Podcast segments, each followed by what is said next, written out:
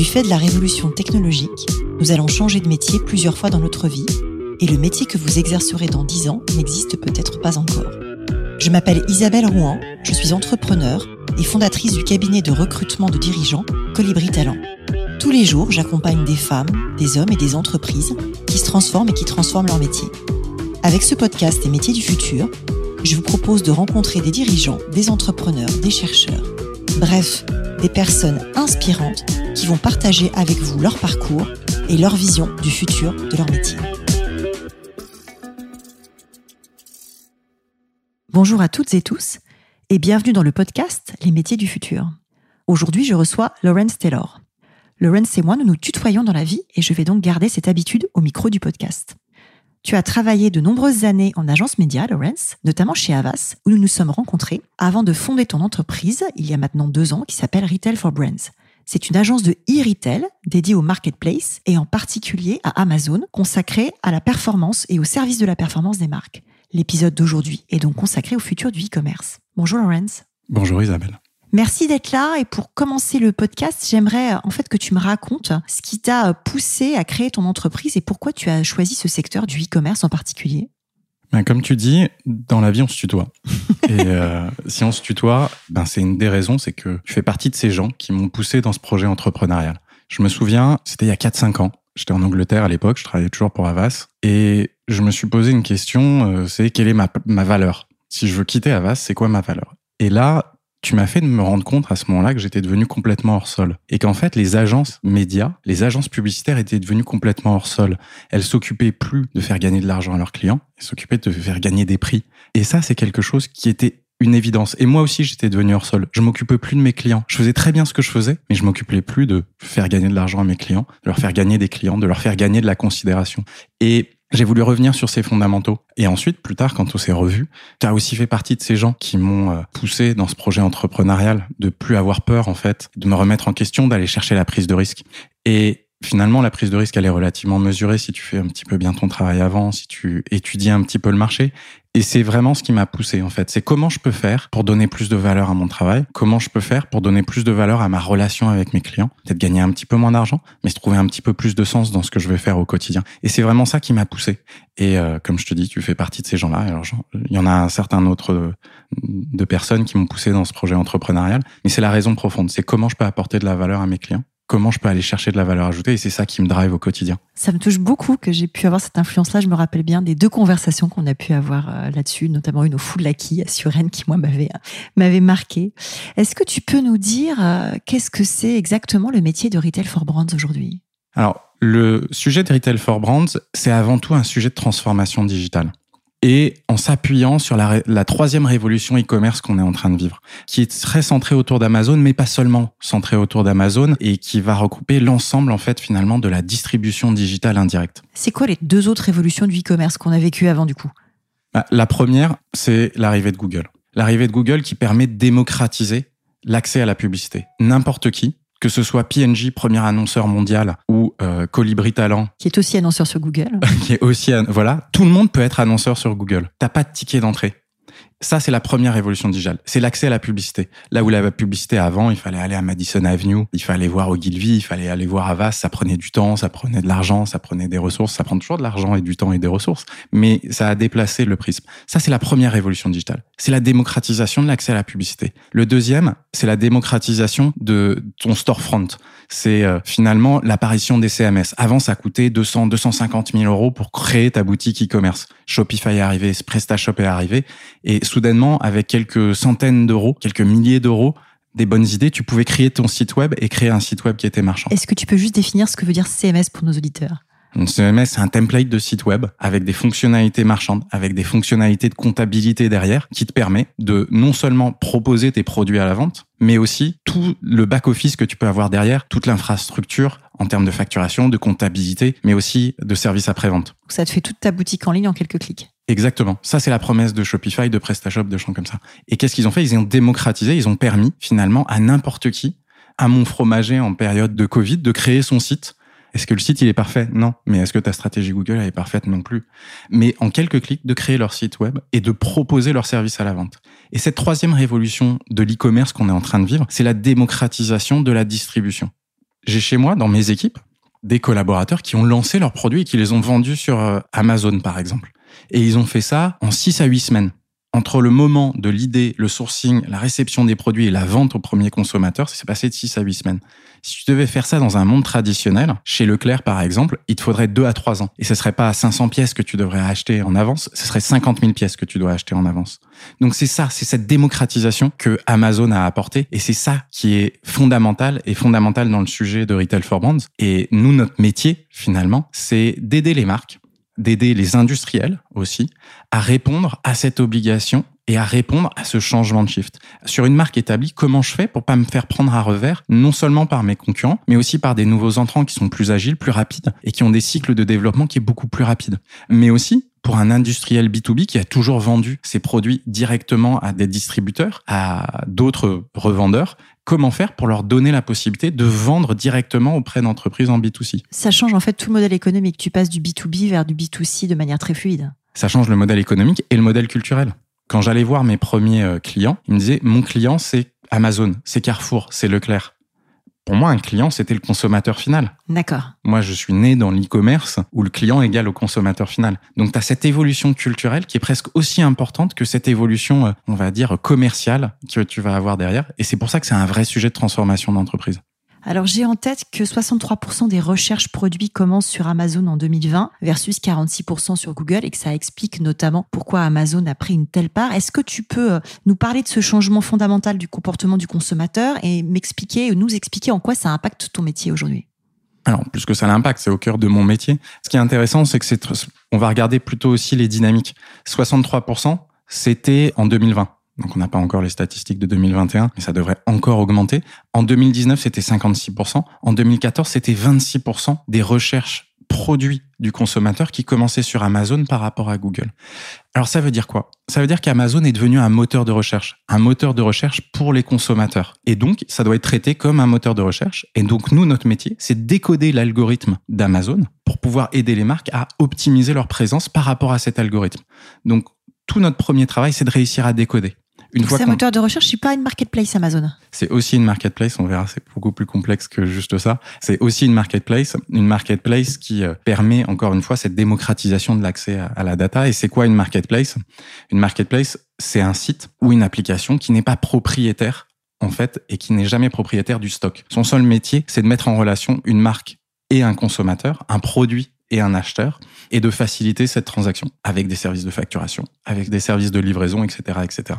Et ce qui est vrai, c'est que Amazon, au-delà d'être un site de retail, un site de distribution, eh bien, c'est avant tout une marketplace. 60% des ventes qui se font sur Amazon se font via un système de marketplace où c'est donc la marque, l'industriel, qui va vendre directement à son consommateur final et en échange, il va reverser une commission. Cette commission, elle va varier entre 5 et 15 à peu près. Et ça, ça a permis en fait à Amazon de passer d'un catalogue produit qui faisait 12 millions de références à un catalogue produit qui fait presque 400 millions de références.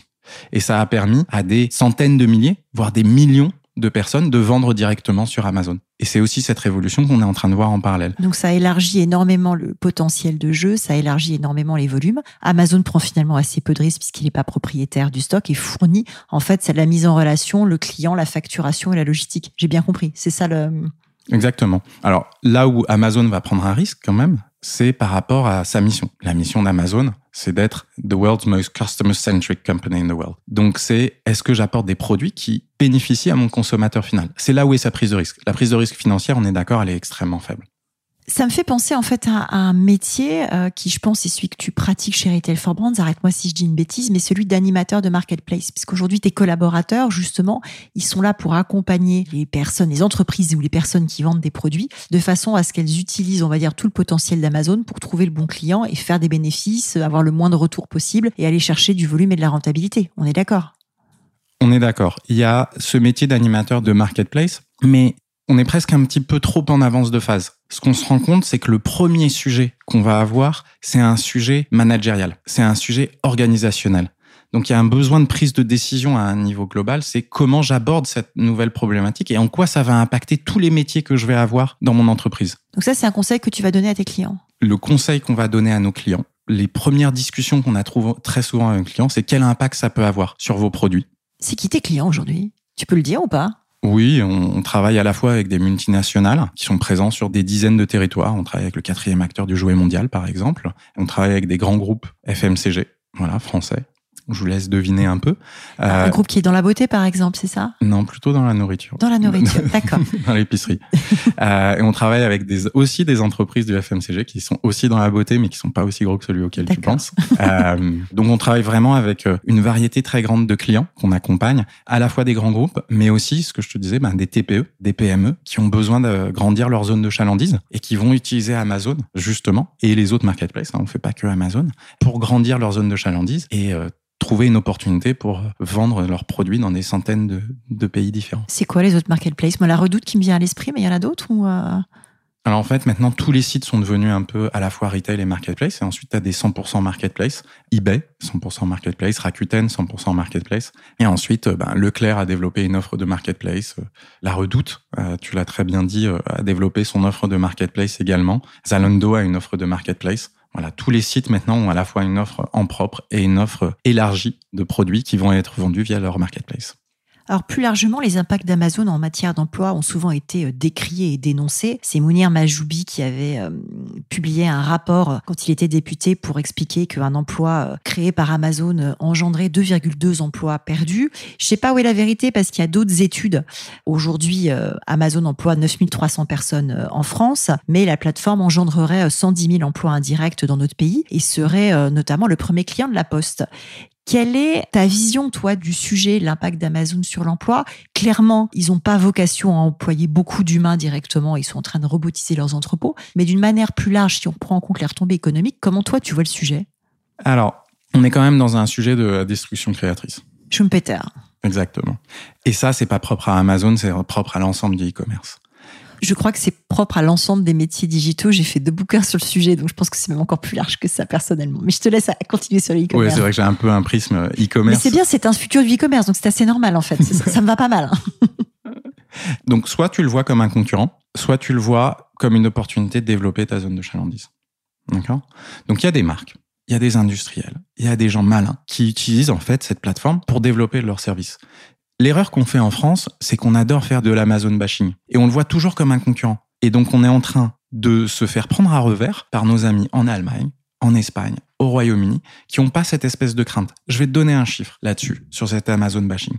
Quand moi j'ai lancé mon activité, il y avait 5-6 agences qui faisaient le même métier que moi. D'accord? Et la vision que j'avais, c'est que d'ici 2-3 ans, on serait une vingtaine d'agences sur ce marché parce qu'il est extrêmement porteur. Et tu vois tous ces déplacements en termes de recherche du consommateur et donc d'investissement publicitaire qui fait que tu as besoin de cette spécialisation. Et au bout de deux ans, vous êtes combien? On est 5-6. D'accord, donc ça n'a pas bougé. Tu as cette espèce de, de côté très euh, français, hein, euh, où on adore l'Amérique, mais on ne les aime pas trop non plus. Et du coup, on a un peu un retrait là-dessus. Et c'est dommage, parce qu'on est en train de perdre ces opportunités-là. Et pour autant, on a des marques, on a des groupes qui sont euh, potentiellement les leaders de demain sur Amazon. Je pense à L'Oréal, je pense peut-être à terme aussi au groupe LVMH. Alors tu me diras, mais euh, on va pas trouver du Dior sur Amazon. T'as raison. Sauf que cette révolution digitale avec les sites marchands qui deviennent des moteurs de recherche, ça va être vrai pour l'ensemble des sites marchands. Donc un Sephora, par exemple, à terme très court, c'est un moteur de recherche de beauté, finalement. Et ça, LVMH, ils l'ont compris, puisqu'ils sont en train d'investir autant sur la Samaritaine que au Royaume-Uni à acheter finalement des sites d'e-commerce. Donc, Donc il y a un vrai mouvement de fond sur le commerce en tant que tel, en fait. Avec à la fois le magasin physique statutaire et le fait que le site devient un marchand en ligne, un moteur de recherche en ligne. Exactement. Donc c'est en train de toucher tout le monde. Donc si on ne prend pas en tant que Français à développer cette expertise dans les grandes agences, dans les petites agences, dans les agences digitales, eh bien on va perdre cette expertise-là. Et donc de toute façon ça se fera avec nous ou sans nous. Donc on a tout intérêt à aller le chercher. Donc ça c'est la première chose en termes de zone de chalandise. Et ensuite par rapport à Amazon, si tu regardes la taille des sièges, parce que effectivement les 9300, t'en as quand même beaucoup qui sont dans les entrepôts. On est d'accord. Mais si tu regardes les tailles des sièges, t'es déjà allé au siège d'Apple? Euh, en France, Ouais. je crois qu'il n'y a pas beaucoup de monde. Je vais saluer Romain Sirignano à ce micro qui y travaille, mais euh, je crois qu'il n'y a pas beaucoup de monde en France chez Apple. Ouais, je crois qu'ils sont place d'Iéna. Tu vois, Mhm. personne ne sait vraiment. Ils sont. Toi, tu as travaillé chez Facebook. Tu vois la taille que ça peut avoir. Les bureaux d'Amazon, comme tu touches du produit physique, en conséquence, tu peux pas tout exporter à Dublin ou ailleurs. Donc, Amazon, ils ont les plus grandes équipes des GAFA qui sont en France, au siège, à Clichy. C'est quoi, selon toi, les enjeux de la transformation du e-commerce aujourd'hui en France? Ben, Comme je t'ai dit, c'est avant tout un sujet de transformation digitale, un sujet profond de transformation digitale qui va toucher vraiment tous les métiers dans l'entreprise, que ce soit sur la logistique, que ce soit euh, sur tous les sujets de comptabilité. Quand tu as euh, une dizaine de clients et que tu envoies des factures à 10, 20 000 euros, c'est pas la même chose que d'envoyer à 100 000 clients des factures à 10 euros. Ça, c'est clair. Toi, moi, on est entrepreneurs, on gère aussi notre comptabilité de temps en temps, le week-end. Et nos recouvrements. et nos recouvrements. On en parlait hors antenne. Ensuite, tout ce qui est service après-vente, mais aussi développement produit.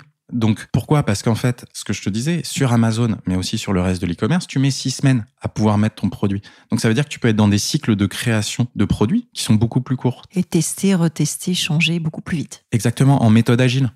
Et tu rentres vraiment dans la logique de Startup Nation finalement. Et donc c'est pour ça que tu as des sujets partout, pas seulement sur le prisme du marketing digital. Et très souvent, les gens avec qui on travaille, au début, ils le prennent par un prisme de marketing digital. Et après, ils voient que ça impacte la compta, la logistique, la conception produit, que c'est du coup beaucoup plus large et que ça impacte toute l'organisation de leur entreprise. Exactement. Donc au début, il y a vraiment une prise de conscience de CEO. Et nous, en tant que marketeurs digitaux, parce que moi je viens du marketing digital, même si maintenant je fais un métier qui est un petit peu différent, eh ben on a besoin d'apporter cette prise de conscience euh, aux patrons d'entreprise. Et il faut voir Amazon et tous ces sites de retail de marketplace comme étant un complément en fait du site direct to consumer, pas c'est pas un concurrent. les deux sont complémentaires. Aujourd'hui, vous êtes une dizaine de collaborateurs chez Retail for Brand. C'est quoi les métiers qui sont présents dans ton entreprise?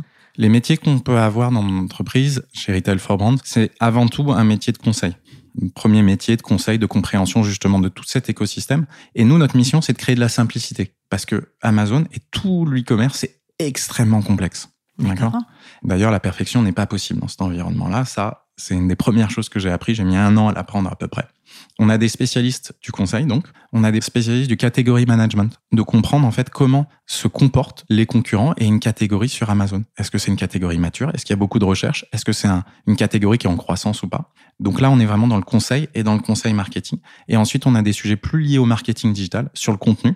Comment faire pour optimiser ma présence organique sur les moteurs de recherche? C'est comme du SEO sur Amazon plutôt que sur Google. Et ensuite, l'activation publicitaire. Et le tout est cimenté par une approche data parce que tout ce qu'on fait, c'est appuyé à chaque fois sur la data. Euh, est-ce que tu recrutes en 2021 et si oui, sur quel métier? Alors moi, je recrute, j'ai entre 5 et 10 postes ouverts. Donc tu vas doubler de taille Écoute, j'ai plus envie de viser 5 que 10. D'accord. Je pense que je pourrais faire 10, mais mon objectif, c'est de faire 5. Je vais te dire pourquoi, tout simplement parce que ce que je recherche, c'est la croissance mesurée.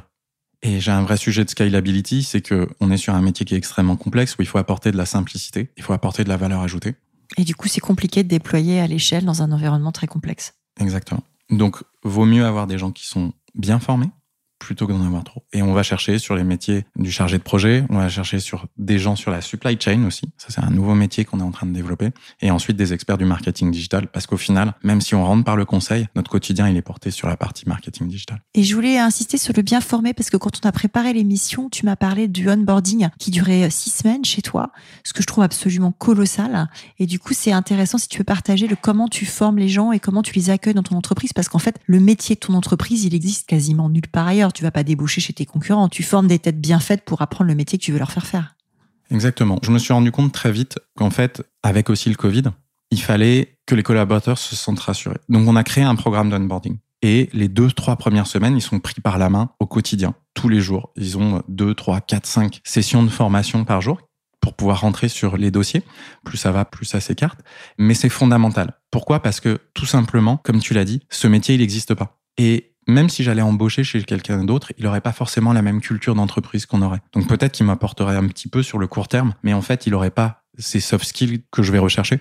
Soft skills qui vont être liés à la volonté d'apprendre, finalement, la capacité de se remettre en question de manière permanente. C'est assez euh, ambivalent parce que on demande aux gens de suivre des process, mais d'aller chercher de l'incrément en termes d'intelligence. Donc on est toujours un peu dans cet équilibre entre euh, suivre des guidelines et euh, craquer un peu ces guidelines. Donc on crée une boîte pour que les gens puissent penser en dehors de, de, la, boîte. C'est très intéressant parce que la curiosité et la capacité d'apprendre à apprendre, je pense que c'est les deux soft skills qui reviennent le plus au micro de ce podcast. Donc c'est vraiment quelque chose qui se rejoint et qui est très récurrent et qui, je pense, est fondamental dans tous les métiers du, futur. Comment est-ce que Retail for Brands a été impacté par le Covid? Alors, souvent on me dit ah, ben, t'es dans l'e-commerce, cartonné sur euh, grâce au Covid. Non, moi j'ai perdu 80% de mon chiffre d'affaires du jour au lendemain. Ah oui, quand même. Euh, Comment tu l'expliques? Bah, tout simplement, plus personne ne se posait de n'osait prendre la moindre décision pendant 6 à 8 semaines. Moi, ça a duré 6 mois. ben, on a mis six mois aussi à retrouver notre chiffre d'affaires d'avant Covid. Et je pense que le Covid m'a coûté six mois de chiffre d'affaires. D'accord. Et m'a coûté neuf mois dans le déploiement de Retail for Brands. D'accord. D'une part parce qu'il y a la sidération des clients et après pour revenir au niveau d'avant, quoi. Exactement. Mais du coup, qu'est-ce que ça a fait? Moi, j'ai eu la chance avant de commencer avec un premier client. Et en fait, c'est une bonne chose parce que ça te permet d'avoir un fil conducteur dans ta semaine. Mais c'est aussi une mauvaise chose parce que tu te poses pas les bonnes questions. Parce que tu es dépendant. Et tu es dépendant, oui. Mais oui, tu avais cette dépendance puisque ça m'a coûté une grosse partie de mon chiffre d'affaires. Mais le Covid m'a obligé à me poser les bonnes questions. Est-ce que l'offre, elle était suffisamment compréhensible? Au début, j'étais obsédé parce que pour que mes clients trouvent que ce que je disais, c'était intéressant. Et ensuite, je suis revenu à est-ce que j'apporte de la valeur? Est-ce que c'est facile à comprendre et est-ce que c'est facile à enclencher? Est-ce que c'est clair et est-ce que ça crée de la valeur? Exactement. Donc, j'avais un deck qui faisait 50 slides et Maintenant, il en fait 10 il en fait 5. et on essaye de répondre vraiment aux besoins du client. Et ça, ça m'a forcé à prendre les bonnes décisions. J'ai dû euh, laisser partir quelqu'un aussi. Mais encore une fois, ça m'a obligé à me poser les bonnes questions. Est-ce que cette personne, elle avait euh, ces euh, valeurs culturelles que je recherchais, euh, de se remettre en question Toi, t'appelles ça des soft skills, moi j'appelle ça de la culture personnelle finalement. Est-ce que euh, on savait apprendre suffisamment vite? Donc euh, voilà, le Covid, c'était euh, quelques jours, c'était euh, un peu compliqué. Les, les... Il n'y a pas eu vraiment ce côté hein, de rêve que certains ont eu. On se dit tiens, il y a des animaux dans la rue.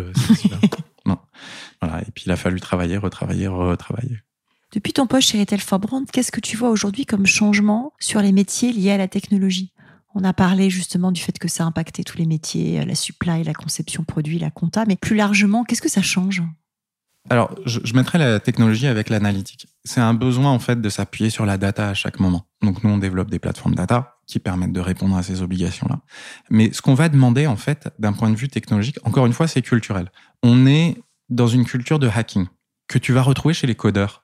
Un codeur, il va s'éduquer sur les forums, il va poser des questions, il va s'auto-former. Et en fait, nous, on fait un peu la même chose. Donc ton animateur de marketplace, c'est à la fois un chef de produit qui gère euh, son stock et sa distribution et un hacker qui se forme sur des forums de code pour pouvoir euh, feinter l'algorithme. C'est bien ça? Un peu, ouais. Donc on a un peu ces deux choses. Et donc c'est pour ça que je te dis, on a besoin de gens qui sont très structurés, qui suivent tes guidelines parce que on a tout documenté. hein, ça fait partie aussi de l'onboarding. Et puis, ben, quand tu trouves pas la réponse dans la documentation, comment tu vas faire? D'accord Comment tu vas aller chercher euh, le plan B, le plan C, le plan D, quoi. Donc c'est encore cette ambivalence que tu vas retrouver. Quel conseil tu donnerais aujourd'hui à une jeune ou à un jeune pour préparer son arrivée sur le marché du travail? Bah, en fait, moi, je regarde très peu les diplômes. Je regarde assez peu les connaissances technologiques. Ce qui m'importe, c'est justement cette capacité d'apprendre, euh, de savoir sortir de sa zone de confort. Comment tu la détectes? Et ensuite, l'analytique. Comment on la détecte? Sur la partie analytique, c'est simple, on leur fait passer un test, etc., etc. Ensuite, la capacité d'apprendre. On le voit assez vite. Dans les tests qu'on va mettre en place, ils ont presque toutes les réponses, mais pas toutes. Donc, s'ils vont chercher les bonnes réponses aux bons endroits, c'est ça qu'on va détecter. Qu'ils réussissent le test ou pas, c'est pas très important. Ce qu'on aime voir, c'est euh, justement comment ils sont arrivés au résultat final. Et en fait, Macron, il veut qu'on vive dans une startup nation. Et en fait, il faut appliquer, il faut retrouver en fait un peu ces codes de la startup nation avec cette logique agile où tu vas vouloir aller grandir, tu vas vouloir aller chercher euh, justement l'apprentissage, tout ce que tu apprends, tout ce que tu entends, tu sais, avant que tu aies ta propre startup, tu dis euh, t'échoues pas, t'apprends des choses comme ça, bah ça, tu sais pas ce que ça veut dire tant que t'as pas ta boîte parce que tu as toujours un filet de sécurité derrière, ça peut être ton boss, ça peut être un collaborateur, ça peut être un autre service. Voilà, ça, ça change radicalement et c'est ce qu'on va rechercher chez euh, des jeunes collaborateurs. Et c'est la même chose qu'on va chercher quand on voit des gens qui veulent se changer de direction. Voilà. Mm. Donc du coup, quel conseil justement tu donnerais à des gens qui veulent se réorienter, qui sont peut-être à mi-carrière ou qui se posent des questions? Déjà, la première chose, il faut pas avoir des complexes sur ce que c'est que le digital. Parce que tout est digital, en fait. Il y a plus de commerce digital et non digital. Même Le- ton fleuriste est digital. Tout le monde est digital. Quand tu fais euh, maintenant avec le Covid, quand tu fais des zooms à distance, t'es digital dans l'utilisation de ta technologie. Donc arrêtez avec les complexes sur ce digital. Parce que la plupart des gens me disent euh, ouais mais je connais pas le digital. Mais c'est normal. euh, il y a 20 ans euh, ça existait pas ou, ou très peu et t'as peut-être pas eu cette prise de risque. Il faut accepter de repartir un- d'un petit peu plus bas. D'accord? Des gens qui veulent à la fois se réorienter mais qui sont pas prêts de prendre des risques et qui veulent le même salaire, qui veulent le même confort, qui veulent la même seniorité qu'avant, bah non, ça c'est pas se reclassifier, c'est juste prendre un périmètre plus large, tout simplement. J'aime bien terminer par des questions un peu plus euh, personnelles. Et la première que j'ai envie de te poser, c'est comment est-ce que tu concilies ta vie pro et ta vie perso? Alors là, encore une fois, le Covid a un peu aidé, malheureusement. Et heureusement, c'est que moi, quand j'ai créé Retail for Brands, ma fille avait quelques semaines. Mon troisième Et c'est enfant. ton troisième bébé. c'est mon troisième. Heureusement, les autres sont plus des bébés, ils sont un peu plus âgés. Donc ça, ça m'a permis en fait de euh, tous les matins accompagner mes enfants à l'école et tous les soirs de dîner avec eux. Quand tu crées ta boîte, c'est assez original. Mais comme je compte travailler de la maison, eh bien, ça nous a permis de faire ça. Et donc ma journée commence peut-être un petit peu avant, mais j'ai toujours cette espèce de plage où je m'occupe des enfants le matin et je m'occupe des enfants le soir. Et ça, je pense qu'il y a très peu d'entrepreneurs qui ont pu avoir ce, ce luxe-là. Est-ce que justement, tu peux me décrire ta journée type? Alors, ma journée type est assez, euh, est pas très fun. Elle commence entre 5h30 et 6h du matin. Et c'est le moment que j'ai pour moi. Et je vais faire quoi? Je vais faire du sport. Je vais faire peut-être un petit peu de méditation. Je sais, on est dans les clichés. et je vais faire ma, parfois aussi ma revue de presse en m'appuyant sur LinkedIn ou en m'appuyant sur des, des, des alertes Google, des sujets que je trouve un petit peu plus intéressants. Ensuite, une deuxième partie de ma journée commence. Les enfants se réveillent on s'occupe d'eux. Et ensuite, eh bien, ma journée typique va commencer. Comme on est en distanciel et on reste en distanciel, je suis en train de prendre des bureaux. Et ça, c'est un vrai changement. Euh, Une vraie étape de culture différente aussi. Et je pense que le, le, monde va essayer de se réinventer justement autour de ça. Comment on crée en fait le bureau comme étant un lieu d'énergie et plus un lieu de contrôle. Mais là, on est un peu dévié du sujet. Ouais, mais c'est intéressant parce qu'effectivement, le, le, bureau pour moi est maintenant un facilitateur de travail en équipe et de co-création. Donc, c'est euh, le lieu de travail est en train de changer. Pour moi, c'est un créateur d'énergie. D'accord. Et dedans, tu vas retrouver justement ben, la création d'idées, tu vas retrouver le partage social, des choses comme ça. Mais finalement, son rôle, ça doit être un rôle de créateur d'énergie. Là où pendant longtemps, ça a été un, un rôle de contrôle et de flicage. Ouais. C'est-à-dire que tu devais arriver à un certain moment dans la journée, tu partais à un autre moment. On regardait quand tu partais trop longtemps en pause cigarette, des choses comme ça. C'était un vrai lieu de flicage. C'était sur une gestion du temps et pas un management par les objectifs. Et c'est vrai que le Covid a changé beaucoup ça, ainsi que la culture des boîtes américaines. C'est vrai que moi, quand je suis arrivée chez Facebook en 2014, ça me surprenait beaucoup au début, effectivement, qu'il n'y ait pas du tout ce regard sur le temps que tu passais au bureau, parce que de toute façon, beaucoup de gens étaient en remote, tu bosses avec les US, donc ça commence à s'exciter vers 16 heures. Donc, il n'y a pas du tout cette culture qu'on pouvait avoir, toi comme moi, en agence média, par le passé, où tu avais quand même, effectivement, pas forcément un présentéisme, mais des horaires quand même à rallonge, parce que tu te devais d'être là. Hmm. Qu'est-ce qui te fait lever le matin? Ta fille Non, alors moi, j'ai la chance, ça fait 15 ans que je me réveille sans réveil. Lucky you. Je dis pas que parfois ma fille ou mon fils ne nous réveille pas au milieu de la nuit. Ça fait 15 ans que j'ai pas besoin de réveil pour me lever le matin. Mais tu as raison, ce qui me fait me lever le matin, c'est ma famille, c'est ma femme, c'est mes enfants. Et c'est, euh, de toute façon, c'est organiser cette journée, à la fois pour moi, à la fois pour mes enfants et aussi pour mes collaborateurs. Je fais pas du tout de parallèle entre mes collaborateurs et, et, tes enfants. Non, pas du tout. Pour le coup, on s'aime beaucoup, mais c'est pas une famille. Je veux pas faire ce parallèle justement parce que on partage beaucoup de choses avec euh, les collaborateurs. En plus, avec le distanciel, mine de rien, tu les vois moins, mais tu les vois chez eux. Donc, tu pénètres dans leur intérieur, donc tu partages des choses qui sont très fortes, surtout quand tu es euh, une dizaine de personnes. Donc voilà, c'est l'organisation de tout ça et, et que les choses soient bien établies. Qu'est-ce qui te tient éveillé la nuit? Rien. Tant mieux pour toi. J'ai la chance de m'endormir relativement tôt. Ma journée commence tôt, donc t'imagines que je regarde pas la télé très tard ou j'arrive pas à sortir trop tard. Mais d'une manière générale, il y a peu de choses qui m'empêchent de dormir la nuit. De quel succès es-tu le plus fier? Je dirais que actuellement, on s'est retrouvé avec l'équipe au début de l'été et on était tous, tous autour de la table, une dizaine. Et ce que je me suis rendu compte, c'est que c'était une équipe incroyablement diverse.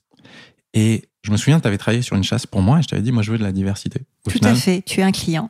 tu étais un client. Euh, au final, on a pris un homme blanc de 30 ans. Pourtant, je t'avais proposé des femmes. J'étais en chercher loin dans le programmatique. Je m'étais, je m'étais amusée sur celle-là. Et je me suis rendu compte que tu le faisais pas à dessin, ce genre de choses. Mais surtout, je t'avais dit, tu vas voir, je vais t'amener de la diversité dans la chasse. Et il est possible qu'à la fin, tu prennes un homme blanc qui n'était mmh. pas ton prix de départ. Et c'est ce qui s'est passé. Et en plus, je partais deux semaines après. Donc, en fait, euh, euh, voilà. Mais je trouve que la diversité, ça se décide pas, en fait. C'est inhérent en toi. Et euh... c'est les deux. Alors moi, je pense que tu peux aussi un peu la forcer, c'est-à-dire que ça doit être inhérent en toi et ça doit être très conscient. Et il y a un sujet de diversité, il y a un sujet d'équité en fait, sans être entre guillemets dans les quotas. C'est comment tu mets la meilleure personne euh, à sa place dans une équipe, tout en t'assurant qu'au sein de l'équipe, tu as bien euh, des points de vue qui sont très divers et très complémentaires. Et c'est ça qui est à la fois passionnant et parfois un peu complexe. Oui. Mais tu as raison, c'est-à-dire que ce que tu veux, c'est des, à la fois une culture d'entreprise qui est très forte, qui drive en fait, qui crée de, de une forme d'unicité et donc d'équité. Et tu veux de la diversité parce que justement, tu veux des points de vue qui sont différents. Tu veux des gens qui aiment bien la relation avec les clients, des autres qui sont bons dans la, la dimension analytique. Et donc, tu vas avoir une diversité culturelle, mais tu vas avoir une diversité aussi des plaisirs que tu prends au travail, réussir à équilibrer tout ça, et c'est ça qui est le plus fort. Donc, c'est un peu le succès dont je suis le plus fier actuellement. Et ensuite, il y a plein d'autres succès, mais qui sont plus personnels et qui ont pas à voir finalement avec dans les métiers du futur, donc je le regarderai pour moi. Donc l'équipe et l'alchimie de l'équipe. C'est ouais. quoi ton prochain projet? Prendre des bureaux? Un de mes prochains projets, c'est justement essayer de craquer la place du bureau dans la vie de l'entreprise. Première chose que j'ai fait quand j'ai créé Retail for Monde, c'est prendre des bureaux. Neuf mois après, six mois après, se passe le Covid, donc. T'as rendu les bureaux. Donc j'ai rendu les bureaux. Donc j'ai appris à travailler avec les 100 bureaux. Et j'ai appris aussi dans mon PNL à pas avoir de bureau. Et à avoir un bail précaire. avoir un bail très Heureusement que tu avais un bail très précaire. Exactement. Mais euh, donc c'est comment on intègre ça dans la culture de l'entreprise. Moi, j'ai pas envie de revenir cinq jours par semaine au bureau, mais euh, je sais que je vais gagner en richesse si jamais on revient au bureau. Mais je sais que mes collaborateurs, un de leurs acquis, c'est de pas avoir à venir au bureau tous les jours. Donc comment on crée une nouvelle place pour ce bureau et comment on va créer une place d'énergie pour que ça soit à la fois assurer une continuité de service et permettre d'amplifier finalement tout ce qu'on fait et les messages qu'on va avoir. Donc ça, c'est un projet euh, voilà très tactique, professionnel, mais qui pour moi est stratégique dans la place de la culture d'entreprise. Et le deuxième, c'est des sujets liés à la data, au développement international. Pourquoi? Parce que bah, Retail for pour l'instant, c'est très français, mais euh, on est en train de développer l'Espagne. J'aimerais développer l'Allemagne également et donner une vraie dimension internationale à cette organisation. Et euh, pour ça, j'ai besoin que bah, de continuer à mettre mes équipes en énergie pour euh, libérer du temps et pour travailler sur les deux sujets qui m'intéressent, c'est le produit et le développement international. Est-ce que tu as un livre ou un podcast, un média pour nos auditeurs à conseiller pour ces gens qui s'intéressent au futur des métiers? Alors, euh, déjà, je recommanderais ton podcast. Je te remercie. Mais je pense que tout le monde te le dit Je donnerai un prisme un peu entrepreneurial. J'ai trois livres en tête. J'ai La ligne startup d'Eric Ries, qui est euh, pour moi euh, fondamental. Ça se lit quasiment comme un roman. Mhm. Et euh, ça t'explique le fonctionnement d'une startup et aussi toute la culture que tu vas avoir. Alors moi, quand je l'ai lu la première fois, je me dis non, ça s'adapte pas à moi parce que je suis pas dans le développement informatique. En fait, tu te rends compte que très vite, tout est un service et que tu dois mettre en place cette démarche d'apprentissage. Je trouve que ça se lit hyper bien. Le deuxième que je recommanderais, c'est The Innovator's Dilemma de Clayton Christensen, mhm. qui est euh, d'ailleurs un, un élève de Schumpeter un petit peu plus complexe à comprendre, mais qui te permet de te poser la deuxième question. C'est comment je me fais pas désintermédier dans un deuxième temps. D'accord? Et si tu veux comprendre un peu l'univers des GAFAS, il y a The Four de Scott Galloway qui est aussi assez intéressant. Je trouve que malheureusement en France, on en manque un petit peu de, de ce genre de. qui sont pas forcément traduits en fait. Donc. Euh... Alors, The Lean Startup c'est traduit. The Four, ça se lit assez bien. Hmm. Et The Innovator's Dilemma, que ce soit en français ou en anglais, ça reste assez complexe parce que c'est un ouvrage universitaire. Donc euh, voilà. Si nos auditeurs veulent te contacter, c'est quoi le meilleur moyen? LinkedIn, le mail euh? Alors, s'ils veulent suivre l'activité du retail média, LinkedIn, c'est très bien parce que pour le coup, je poste assez fréquemment sur le sujet. J'ai fait un choix, c'est de prendre LinkedIn, de pas du tout poster de manière personnelle ou très peu. C'est vraiment pour moi une manière de d'évangéliser sur ce futur du e-commerce et du retail média. Voilà, de diffuser l'information que je trouve intéressante. Donc, euh, je vous fais un peu une une euh, une revue de presse simplifiée. Et sinon, ils peuvent se connecter à moi en mail, par téléphone, comme ils veulent. Voilà. Super. Merci beaucoup, Laurence, pour ce témoignage. Merci, Isabelle. Merci d'avoir écouté cet épisode des métiers du futur jusqu'au bout. Si vous avez aimé cette discussion, je vous encourage à noter le podcast sur vos différentes plateformes d'écoute et à le commenter, en particulier sur Apple Podcast. Cela nous aide grandement à progresser en termes d'audience. N'hésitez pas à me faire part de vos commentaires ou à me suggérer de nouveaux invités en me contactant par mail ou via LinkedIn. Prenez soin de vous et à très bientôt.